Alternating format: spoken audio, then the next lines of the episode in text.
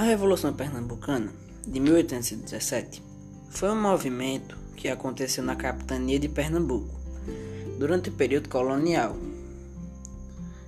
Esse movimento, de caráter separatista e republicano, manifestou a insatisfação local com o controle de Portugal sobre a região e com as desigualdades sociais existentes. Ela acabou dessa seguinte maneira: em Pernambuco, a revolta resistiu até o dia 20 de maio de 1817. Por isso o nome dessa revolta é Revolta Pernambucana de 1817.